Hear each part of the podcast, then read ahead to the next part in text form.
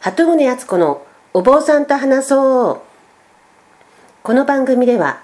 琵琶湖のほとりに暮らす私鳩宗敦子が比叡山延暦寺のご住職にいろいろとお話を伺っていきます今日はダンス第3回目、えー今までと同じく比叡山延暦寺一山地福院のご住職に来ていただいてますよろしくお願いします、はい、よろしくお願いします。はい、えー、とさ前回前々回は、えー、延暦寺西条さんのことなどお話伺ってきたんですけど今日はちょっと休憩というかいきなり現代に話を持ってきて今比叡山延暦寺のお坊さんたちがどんな生活をしていらっしゃるのかちょっと聞いてみたいんですけれどもあの街中にあるお寺のお坊さんっていうのはそのお寺に暮らしてお葬式してもらったりとかなんとなく生活が想像はつくんですけど比叡山のお坊さんっていうのは比叡山の中に住んでいらっしゃるんですかうん比叡山のお坊さんにも、えー住職と、はいそれから職員さんと小僧さんといると思うんですけど、はい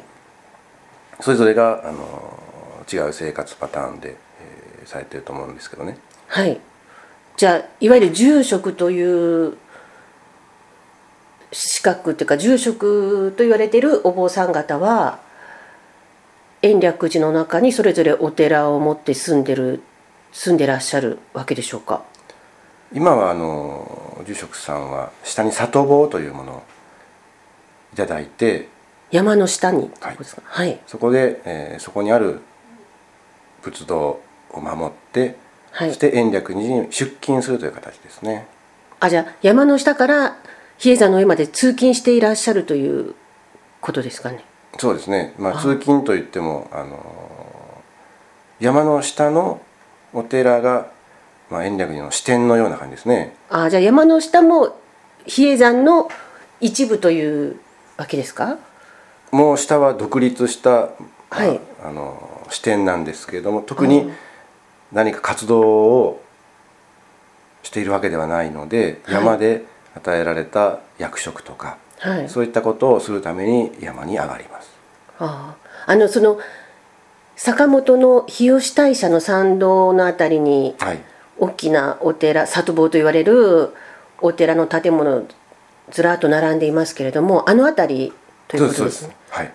立派なお寺がいっぱい並んでますね、ええじゃああそこに暮らしてらっしゃるのは延暦寺のご住職たちはいと思えばいいんですかね、その里坊がじできたこともあの延暦寺で修行をしてまた延暦寺に法要に出たりしていたお坊さんがはい年を取られてから下で生活したらいいですよと言って作ってもらったものなんですよあね。それはだいぶ昔そうですですねその引今で言うと引退したお坊さんたちのはい隠居されるはい、お堂っていうかお寺ということなんですね、えで今そこにあ若いお坊さんたちも若い住職たちもそういうところに住んでいらっしゃるということえはいでもすごいお屋敷のようなあの時代劇の撮影でもできそうな立派なお寺が並んでいますよね。えでその山に上がるとご住職はその法要をされたりとかえお堂でお勤めをしたりですねあーまあ、それぞれのお堂に、まあ、勤務配属はされますよね。あーやっぱり大きなお寺なのでいろんな部署とかに、はいはい普通の会社と同じでいろんな部署があるわけですかそうですねで会社員というよりは、えーそのそれぞれの住職というのは取締役さんみたいな感じですかねあーとして、えー上に勤務してますあーでもお葬式とかそういう町のお寺でやってるのはそういうことも延暦寺でお葬式とかもやってくださるんですか延暦寺ではお葬式は基本的にしないんですよねあーそれなんか理由があるんですかもともとはあの修行の山ですからはいそういうお葬式やご不幸とは離れてあーた立場でええ行ってましたしあそのあ修行の場ではそういうお葬式っていうのはやっちゃいけないっていうやっちゃいけないことはないんですけど一般の信者さんとの触れ合いではそういうお葬式は別のものとしてああ天台宗のもう一つのあのグループというか親しい宗派でうんはい天台新聖宗というのがあるんですけどもそちらの方がはいお葬式は専門にえーされているという経緯がありましたね。あじゃあ比叡山の延暦寺の例えばご住職のどなたかが亡くなったとしても延暦寺でおあお葬式はしないということなんですか山の上ではしませんねあーそ下うなのんだ正源寺や志賀院の方でお坊さんのお葬式はします延暦寺葬というんですけどねああじゃあその最澄さんが生まれたと言われているはい場所の正源寺というお寺とあと志賀院っていうのも、えー、と日吉大社の近くにある志賀院門跡っていうあのそう立そ派うなお寺がありますよね、あそこも天台宗のお寺なんですね、はいあそこは今はどなたかお住まいなんですかああれのは志賀院自体はもっと大きな意味で誰かが住むお寺というよりも、はいあそこがもともと、えー明治までの事務所でしたから延暦寺のあーだから公の建物であるという公というか天台宗ではみ皆さんのものだというか性格を持ってますのではいえ住んでいる人はいません天台座数の住まれてたところっていうのをどっかで読んだ記憶があるんですがまあ座す皇帝という言い方もするかもしれませんけれどあもーお座主さんもそれぞれ里坊をいただいてるわけですからそちらの方から志賀院の方へあのお出ましいただくという形になってますね。あじゃあ代々天台座数が住まわれてた場所というわけではないんですね。志賀院は志賀院で一つの門跡寺院として、はいやはり志賀院門跡というあのお名前の住職さんもはいおられます。あーそのよく聞きますがその門跡寺院の門跡っていうのはこれもまた明治以前の話になるんですけど、はい皇室の方であのもう天皇陛下にならないならない皇族の方で、だはい男性の方で、まあ、仏門に帰依された方は、まあ、昔はお雑司さんになったりそういうお寺をいただいてはい住職としてあの活動してもらってたっていう歴史もありますね。あでそういう方が入られたお寺が門跡寺院そうですという名前をもらっているわけですか。そういう京名都前にはもう五家室門跡といいまして、はい毘沙門堂門跡三千院門跡、はい。毘沙門堂は山科の毘沙門堂ですね。で大原の三千三院。千院さんが東山にえー少蓮院さんと満州院さんがありますよね満州院はあの左京区のはい、満州院です。はい、そして京都駅のほど近くに妙法院門跡があってはい。そこの一番有名なお堂が三十三間堂ですねあ、三十三間堂はあれだけでできてるんじゃなくて妙法院にのお堂の一つなんですそうですそうでねす。ああ。じゃあお寺の名前は妙法院。で妙法院の中の蓮華王院というのが三十三間堂の正式名称ですねはじゃあ今の五つの門跡寺院っていうのは全て天台宗のい門跡寺院、はいそれは他宗にも門跡寺院っていうのはいろいろあるあるようですねはいああで天台宗に限っては京都にこの5つはい門跡寺院があるということなんです、あなるほどで比叡山のじゃあお坊さんそのご住職たちはほぼ日中は忙しくその法要とかたくさんはいあるんですかしょっちゅうあるんでしょうかその決まった行事というか法要がまあ、年間行事としてあの曜日にかかわらずはいしている行事をちゃんとこなし、はいまた参拝者の方の、えー接遇をしたりまた全国に天台宗の寺院がありますので、はいそこで団参といってあの団体で参拝するんですよね登山参拝あ本山にお参り檀家さんたちのええ団グループがは、はいいでお葬式はしないんですけれどもエコーをしてくれるお堂もありますしあまたご先祖供養のはい、霊園も経営してますのであれは比叡山の中でにある比叡山の北にありますところに延暦寺大霊園として、あ山からは離れているんですえね、えそこにあのお墓を持っている方もおられて、はい一般の方が、はいであの盆を彼岸にお願いすればお墓参りもしていただけるあだから全国の天台宗のお寺の檀家さんたちが総本山である比叡山とそうですねをを参拝されるわけですね、はいでその年間行事として行っている法要というのは最澄さんの時代からやっていた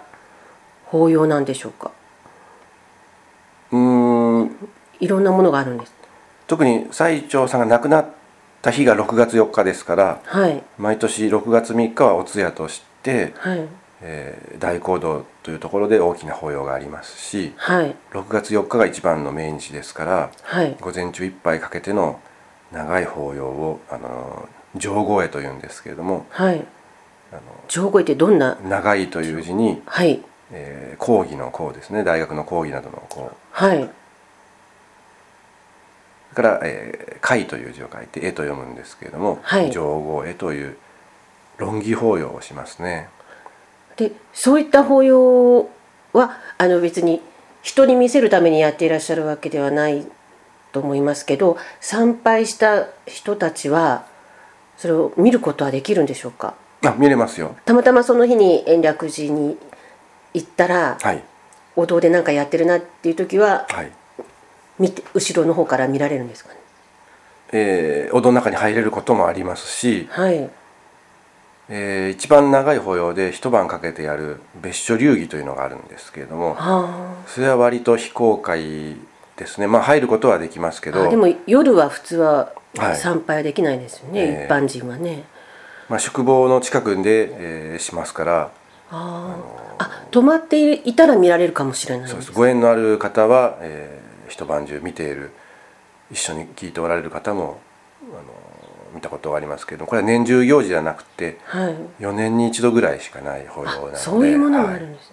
その延暦寺の中に延暦寺会館という宿坊がありますね、はいあれが、まあ、いわゆるホテルのように、はいえどなたでも一般人となが泊まれるええホテルなわけでえすはいね、はいあ予約しなければいけないですけど、えはい、あそこにいるとその泊まった翌朝えまだこんえ参拝時間が始まってない早い時間に朝の法要とかもえはい見ることができるわけですかね、はいそれはあのどこで行われるんですか大朝の法要は根本中道ですか、はい、総本堂の朝地というお勤めに参列できますねそれは泊まっている方は誰でもはい、あ泊まらないとあの参拝できないのでああそうですね、まあ、泊まったうんメリットというんですかね、えまあそれを目的に、えー泊まられる方もいますし別にその強制ではありませんえしああ行きたければ、はい、はい自分で根本中度まで 行けるんだったら、えええそれは何時からなんですか朝時はええー冬時間以外は6時半からです朝6時は半いはい、冬は冬は7時になるあこそうとがなん多いでですすねでもかなり寒いんですよね山の上はまあ、寒いですねでもその延暦寺会館はすお部屋からお部屋がすべて琵琶湖に面していると聞きましたが天あ気が面面してない面もありますけども面してる方が多いあ建あ物じゃあ天気が良ければ琵琶湖かの朝日を眺めてえ、で根本中道で朝の法要をはいに参加できるという、それが特典なわけですね。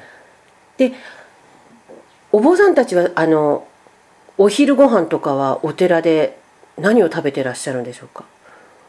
え延暦寺に勤務している人々はもう会館の方で延暦寺会ええ館ですか、ああのまかないがありますのでそちらの方で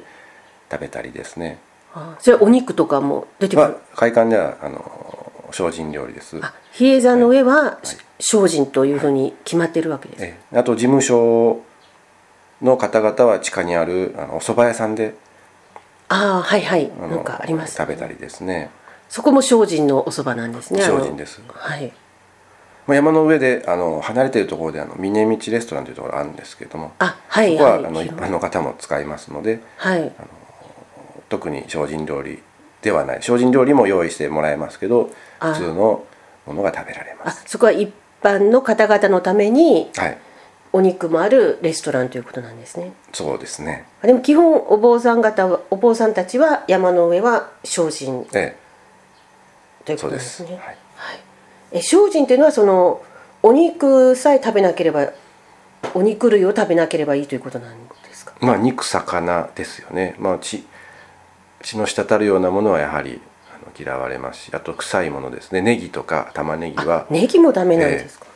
使あわないじでゃすあ、ねニンおニク蕎も麦もネギがが入らないんですね 入らないですねああそれはちょっと味気ないかもしれないですがあでも延暦寺会館に泊まると一般人も精進料理をいただくということではいあじゃあちょっと素敵な体験ができるかもしれませんねはいはい、じゃあ今日はこの辺ではい終わりにしたいと思います、はいありがとうございましはいあたりがとうございました